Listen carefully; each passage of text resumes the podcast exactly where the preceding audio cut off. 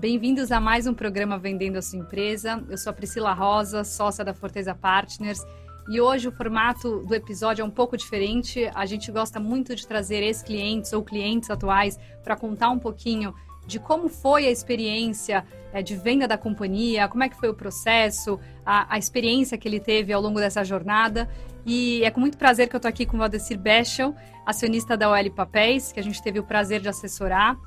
Tudo bem, Valdecir? Tudo bem, Priscila. Obrigado pelo convite. Ótimo estar aqui com você. Obrigado. É, Para dar um pouquinho de mais contexto para o pessoal que está nos assistindo, a Forteza foi assessora da OL Papéis e dos acionistas na venda para a Bracel, uma controlada do grupo RGE, uma empresa global de papel e celulose.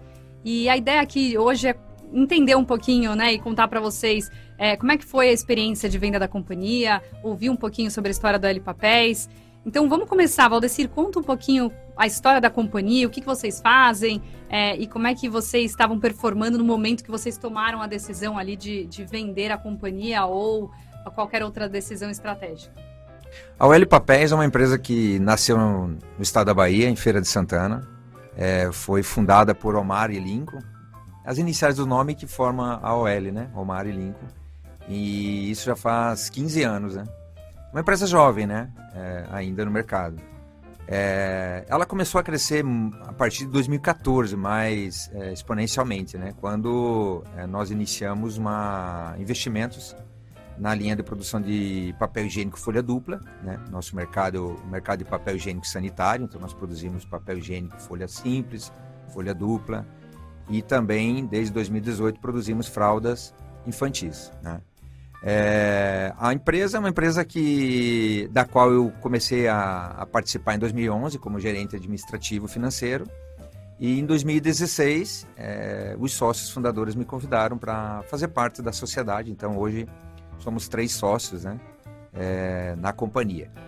É, de fato, é uma empresa que de 2014 para cá cresceu numa base de 30% a 35% é, a cada ano, no mercado em que cresceu não mais do que 6% ao ano. Né? Então, a gente cresceu é, fortemente alavancado, mas também sempre com foco muito, Priscila, de, de reinvestir tudo que a gente tinha de incentivo fiscal tudo que tínhamos de, de resultado financeiro, é, os lucros na companhia. Né? Que às vezes vai muito contramão de muitas empresas é, no Brasil em que o empresário acaba tirando muito dinheiro da pessoa jurídica e alocando na pessoa física. E esquece né? dos investimentos. E esquece, esquece dos investimentos. Então, essa foi uma, uma decisão muito acertada dos sócios, né, dos fundadores, em que sempre investir na companhia, imaginando que no futuro ela pudesse é, trazer mais recursos na pessoa física. Né? Então, nosso crescimento é um mercado muito dependente da, de commodities, né? É um mercado fortemente influenciado pelo preço das commodities, tem muitos altos e baixos. É, mas nosso mercado é unicamente nordestino, nós temos pouco, poucas vendas em outras regiões. Nosso foco mesmo é no Nordeste onde hoje pode-se dizer que o Nordeste é o segundo país na América Latina né, em população, depois uhum. do, do próprio Brasil. E o Nordeste tem 55 milhões de consumidores, então nossos produtos atingem todas as classes sociais, mas nós temos produtos da classe C, D e E e temos produtos da classe A e B. Né? Então nós crescemos em cima, basicamente, desse cenário. Né. Vocês, em tão pouco tempo, né, por 15 anos, é uma empresa jovem, né? é, atingir uma posição de, de, liderança ali no Nordeste, né? Tava ali entre o primeiro e o segundo player. Então, é, é realmente uma história fantástica de crescimento muito acelerado. E, e, foi aí, eu acho que nesse contexto que a gente se conheceu ali em final de 2021, vocês estavam voando, né? Crescendo muito, receita. É, obviamente, como você falou, que vocês eram, vocês são uma empresa exposta a, a commodity, sempre sofre ali a margem flutuações conforme o preço da celulose. Mas conta um pouquinho, né? A decisão de, de olhar algumas alternativas estratégicas, e, e, por eu ter te assessorado, eu sei que na época né, que a gente se conheceu, não era só uma venda de empresa, né? Vocês também estavam buscando, olhando a opção de captação de recursos para alavancar esse crescimento. Então, como é que foi, né? Vocês estavam crescendo para caramba, uma posição de liderança no Nordeste. Como que foi a, a qual motivação que vocês tiveram para ir em busca de alguma alternativa estratégica? De onde veio essa ideia e esse sentimento? Então, é, nós, como eu, eu, falei anteriormente, a gente é, sempre foi muito alavancado. Então, nós sempre crescemos em cima de alavancagem, de, de financiamento, principalmente de máquinas e equipamentos, né? apostando no negócio e crescendo. Então a gente sempre foi muito é, desafiado ao crescimento ano a ano para poder é, honrar com todos os nossos compromissos. Chegou um momento em que é, era necessário buscar novas alternativas. Né? A primeira opção que nos veio à cabeça foi tentar buscar um fundo de investimento, um fundo de private, né, que pudesse aportar algum recurso na companhia e, e a gente continuar investindo, porque nós sempre olhamos muito para o mercado, né?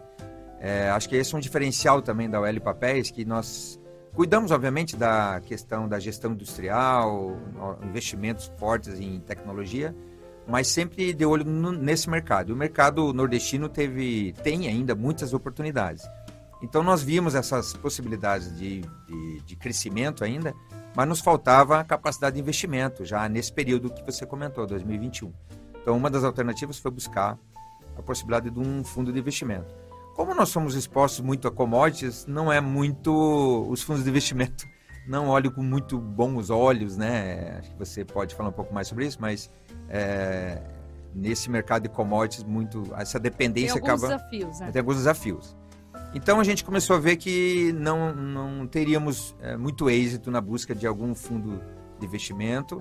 E foi quando nós fomos abordados né, por um grande player do, do mercado é, interessado em olhar a nossa operação, né, para a aquisição da nossa operação. É, o que que, tá, o que que ocorre hoje no, no segmento tixo, né, que é o segmento de papel higiênico sanitário que atuamos? Está ocorrendo uma grande concentração, né? É, e uma verticalização também. Os grandes players do mercado, Suzano, a Bracel, a CMPC chilena, são grandes grupos que produzem a celulose, então ela tem desde a floresta e agora estão verticalizados e, produ e, produzem até o produto final, que está na gôndola para os consumidores. Então, é, e nós não, nós compramos a celulose desses grandes players. Então, eles têm um diferencial de custo. A verticalização traz uma, uma competitividade que não, não, acaba tendo desequilíbrio, né? Uhum. Se a gente for querer concorrer com esses grandes players. Então, é, diante disso, é, fazia sentido a gente olhar e, e, e aí eu acho que é onde entra a contratação da Forteza por conta de, de nos assessorar no, no, processo, né? Já que a gente tinha um, mais de um player até interessado, né? Mas assim, é, eu acho que empresário nenhum toca uma empresa pensando em vender, né? Então para nós foi uma, nós não imaginávamos, né? A gente até cogitava entre os sócios, ah, no futuro e tal, mas assim é, acabou batendo na porta uma oportunidade precocemente que a gente não poderia deixar de analisar. Né? É, a gente costuma dizer que é, mercado que está se consolidando é bom você aproveitar em vez de desafiar, né? É, então tem alguns casos que, que isso se aplica muito bem. E, e, assim, você comentou, né, do, da sociedade, né, já para quem está nos assistindo. Então, vocês são em três sócios, vocês não são familiares, então são conhecidos, amigos, né, se tornaram amigos.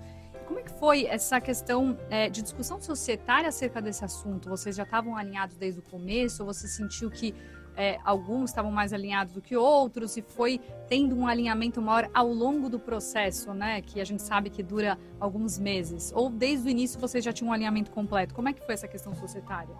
Acho que foi muito construtiva, assim, né? Por um lado a gente estava alinhado, né? A gente estava alinhado na, nas opções e era era muito assim, para nós era tudo é, novo, né? mercado que a gente não é o nosso core business, né? Então, mas a gente foi aprendendo e foi, foi alinhando ao meio do caminho, porque você bem sabe, a negociação tem altos e baixos e tem alguns momentos que você tem vontade de chutar o pau da barraca, né? Desculpa a expressão, é. mas, mas assim, então tem que ter muita resiliência, paciência, é, bom senso, muita razão acima da emoção para saber contornar aqueles momentos. Mas eu diria que entre os sócios a gente estava bem alinhado, né? Não, não era um puxando para um lado, um para o outro. A gente discutia muito, é, analisava os prós e contras levantados pelos três sócios e tomava um norte é, que era comum aos três. Então acho que isso ajudou bastante porque até o final a gente estava é, bem alinhado. E contando um pouquinho mais do processo, né? Então vocês contrataram um assessor, no caso a Forteza, e, e conta um pouquinho como é que foi o processo de preparação antes da gente ir ao mercado. É, você achou uma etapa importante do processo, né? Qual a importância que você acha, se puder dar uma dica para alguém, é, dessa etapa de preparação para o acho que para o caminhar do processo como um todo, né? É, na verdade, assim, é, é, eu, eu, acho que a maioria das empresas, e, e principalmente no nosso caso que cresceu é, muito rápido, você acaba focando muito no, em produção, em mercado e não é que você não esquece, mas você tem que focar também na tua organização societária, né? Eu digo assim, processos, controles, instalação de um bom RP, é, pessoas, né? Porque você tem que ter um time bem é, é, desenvolvido, de alta performance. Então, uhum. Eu, eu, diria que a, uma dica, né? É você sempre olhar as duas pontas, né? Você tem que crescer, mas você tem que também pensar na, na sua organização. Porque é normal, toda empresa tem algum passivo, né? É difícil, né? Quem não tiver passivo, atira a primeira pedra, né? É. Então, é, mas assim, no decorrer do tempo, e isso ficou muito comigo também, era muito minha função, de ir é, organizando a empresa em todos os aspectos, né? A parte ambiental, a parte de processos, a parte contábil, controladoria, a gente criou nesse período, é, contratamos um ERP, então é, não estava tudo perfeito, mas estava evoluímos muito rapidamente, eu acho, né? Então acredito que ao final é, a gente reduziu bastante os riscos tendo um, fazendo um diagnóstico que até vocês nos ajudaram né, nessa preparação e, e foi bem positivo. Ah, vocês fizeram uma lição de casa super bem feita. Antes da gente entrar, vocês eram uma empresa, são uma empresa né, super organizada. E, e assim, a gente passou por uma fase de diligência super extensa com é, comprador estrangeiro, que é super minucioso. Uh, você, eu acho que nunca tinha passado por isso antes, né? Então, Não. Como que foi essa experiência de diligência? O que, que você é, é, viu de novo, né? E, e, e, quais são as lições aí também, de novo, para quem está pretendendo entrar num processo ou considerar um processo, o que, que você daria de, de dica? É, o nosso processo de due diligência foi bem, foi bem denso, né? Na verdade, é, muitos detalhes. É, eu, eu conheço muito da, da UL Papéis, conhecia todo, tudo que foi diligenciado, eu tinha ciência, né? Mas a, profund a profundidade da, da análise foi muito grande, né? Então, foi muita informação que a gente teve que buscar, teve muita informação que a gente teve que constituir, informações que a gente estava um pouco desgarrada, né? Cada um com um pouco de setor, mas é, eu acho que foi, no, no final, acabou que a gente teve que envolver algumas pessoas estratégicas, né? Então, isso, isso foi algum momento que não tinha mais como ficar somente na minha mão, porque até, até um determinado momento eu tocava sozinho. Mas chegava um momento que você tinha que envolver outras pessoas estratégicas, então é aquele desafio. Você tem. É um processo que a gente iniciou lá em final de 2021 e nós concluímos em janeiro de 23, né? Então, é, desde a contratação. Desde a contratação de vocês, é.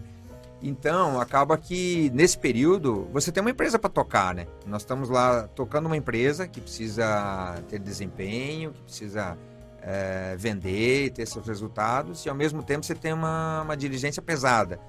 Então, você tem que cuidar para que aquela informação não vaze, para não influenciar no teu time nem nos seus clientes. Então, 2022 foi bem desafiador, desafiador. nesse sentido. Mas a gente chegou vivo, né, ao final. E, mas assim, foi. Por um lado, o resultado final foi um, um diagnóstico, um raio-x bem extenso da companhia, né? Se, não tinha, se tinha algo que a gente não sabia, apareceu, né? Nesse momento da diligência. Tudo contornável. Tudo contornável, né? Tem, claro, algumas situações que você tem que regularizar e, e, e foi o que aconteceu conosco, né? Mas acredito que foi é, um aprendizado muito grande para nós da companhia, para mim também, participar desse, dessa diligência. E na fase de negociação, né, que também foi uma fase super densa e você acompanhou super de perto, né, cada minuto da negociação.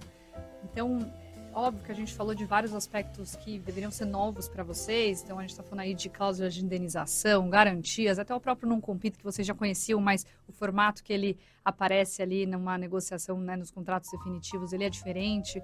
É, qual que é a importância que você viu de ter né, um bom assessor jurídico do seu lado e um assessor financeiro que conhecia é, todos os aspectos da negociação desde o começo e também, obviamente, conhecia muito bem a companhia por ter acompanhado né, desde o início do processo, feito um bom diagnóstico e estar tá ali respirando o negócio junto com vocês? Ah, é essencial, né, Priscila? Porque é, não é o nosso negócio, né? Nosso negócio é produzir, vender, ter resultado, continuar crescendo, expandindo. Então, você tem que ter uma assessoria financeira é, que te passe confiança, que é o caso, né? A Forteza nos passou isso. Então, a gente nos via em vocês na mesa, né? Vocês estavam do nosso lado, obviamente, vocês estavam brigando pelos nossos objetivos e o que a gente de, definia de estratégia e aonde a gente queria chegar, de objetivo. E por outro lado, também um, um, escritório jurídico que desse, que desse suporte e nos dá a segurança de que, é, como diz o nosso jurídico, é, contrato bom é aquele que fica na gaveta, né? Então é, é um contrato que a gente não precisa tirar depois para utilizar. Então é de suma importância.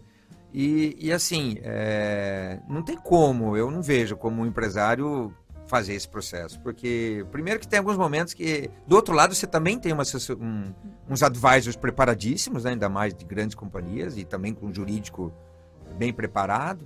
Então, é, para brigar com as mesmas armas, a gente tem que estar bem assessorado. E, e também tem alguns momentos críticos, né, Priscila? Alguns momentos que, que, que nós, como empresários na mesa, é, não dá para bater na mesa, né? Vocês Sim. podem bater na mesa por nós, então isso batendo mesmo que eu digo assim, em alguns momentos Sim. tem que ser um pouco mais duro, porque nem tudo é amém, né?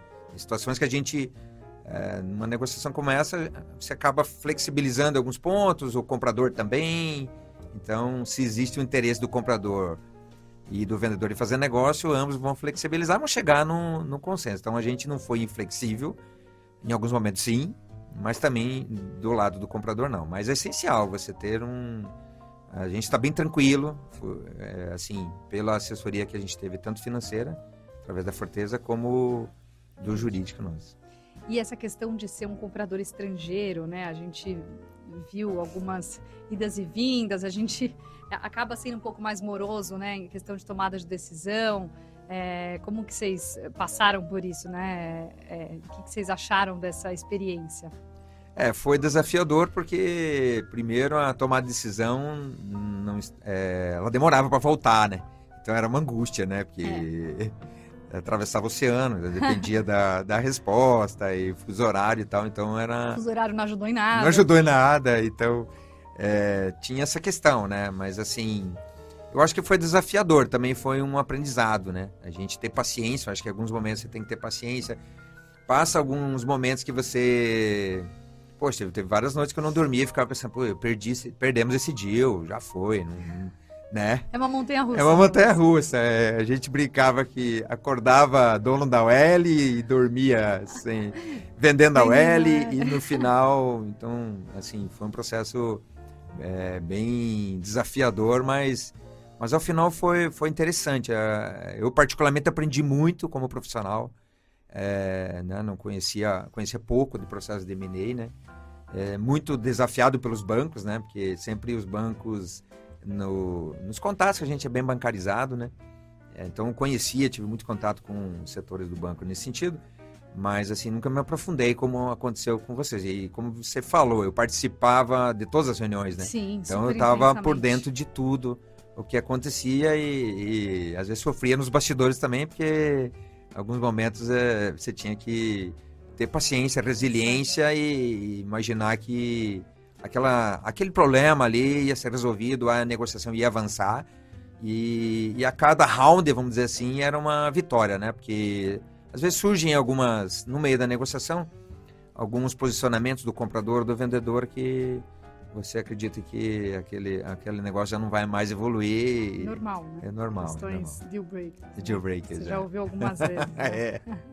E até falando um pouquinho sobre isso e linkando com o ponto que você conversou de é, a gente via muito você, a, a, gente em vocês, né? Vocês estavam ali nos representando e quando era para brigar, né? É, é, vocês brigavam por nós tem muito essa questão também linkada ao período de transição, né? Que eu acho que é a próxima pergunta que eu queria fazer para você. Agora, você acabou de vender a companhia, você está num período de transição é, que a gente negociou, né? Para você é, é, ficar como executivo por algum tempo, né?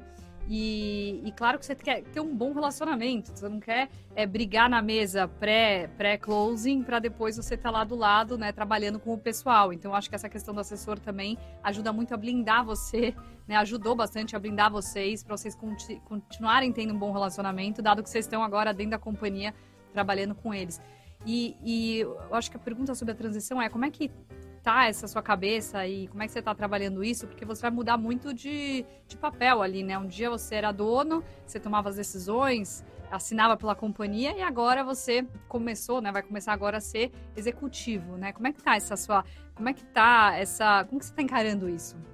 É, boa pergunta. É, eu e o Omar vamos ficar, né? Por pelo menos até dois anos, né?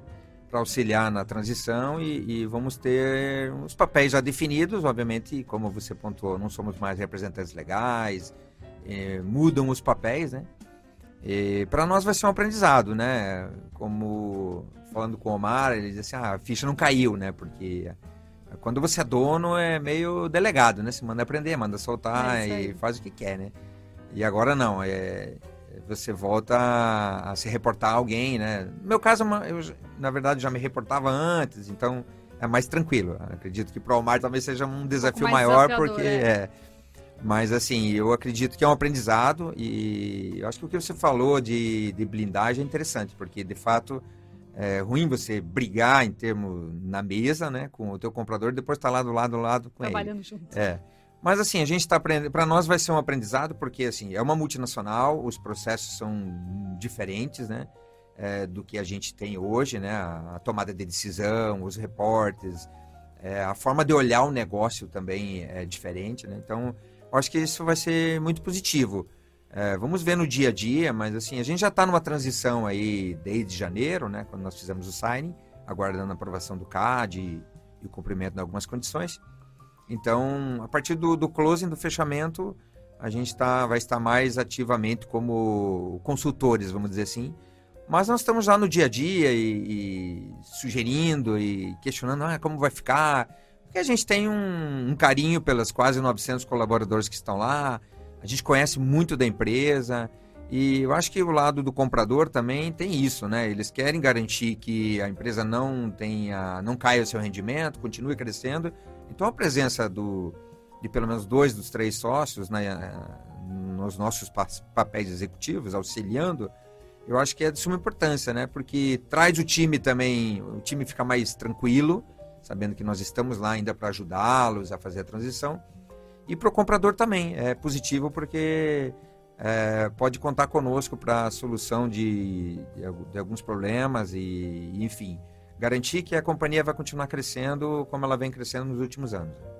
E Valdecir, você comentou que a OL estava crescendo muito no momento né, que vocês começaram, iniciaram o processo.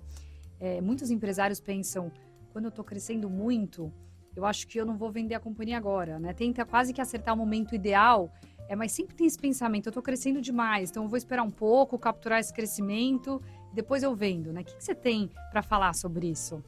Ó, oh, Priscila, esse acho que foi o maior dilema nosso, porque uhum. assim, não existe o momento ideal, né? Não existe. Porque quando você está crescendo, você fica imaginando, ah, não, se eu esperar mais um ano, se eu esperar mais dois anos, aí eu vou capturar um valor maior. Mas assim, eu acho que você não pode olhar para o curto prazo. No nosso caso, não fazia sentido olhar para o curto prazo. Se olhar para o curto prazo, você ia ver que, ah, tinha que esperar mais um pouco. Mas quando você olha para o longo prazo e vê os desafios é, que vêm do mercado verticalizado e de concentração, é, aí você, você começa a questionar, poxa, mas será que esses compradores vão ter interesse lá no futuro ou não? Então, a nossa decisão foi muito racional, assim, é, muito ligado ao propósito dos sócios também. Eram três sócios distintos, é, não somos família, somos ami amigos, né? Criamos uma relação de amizade.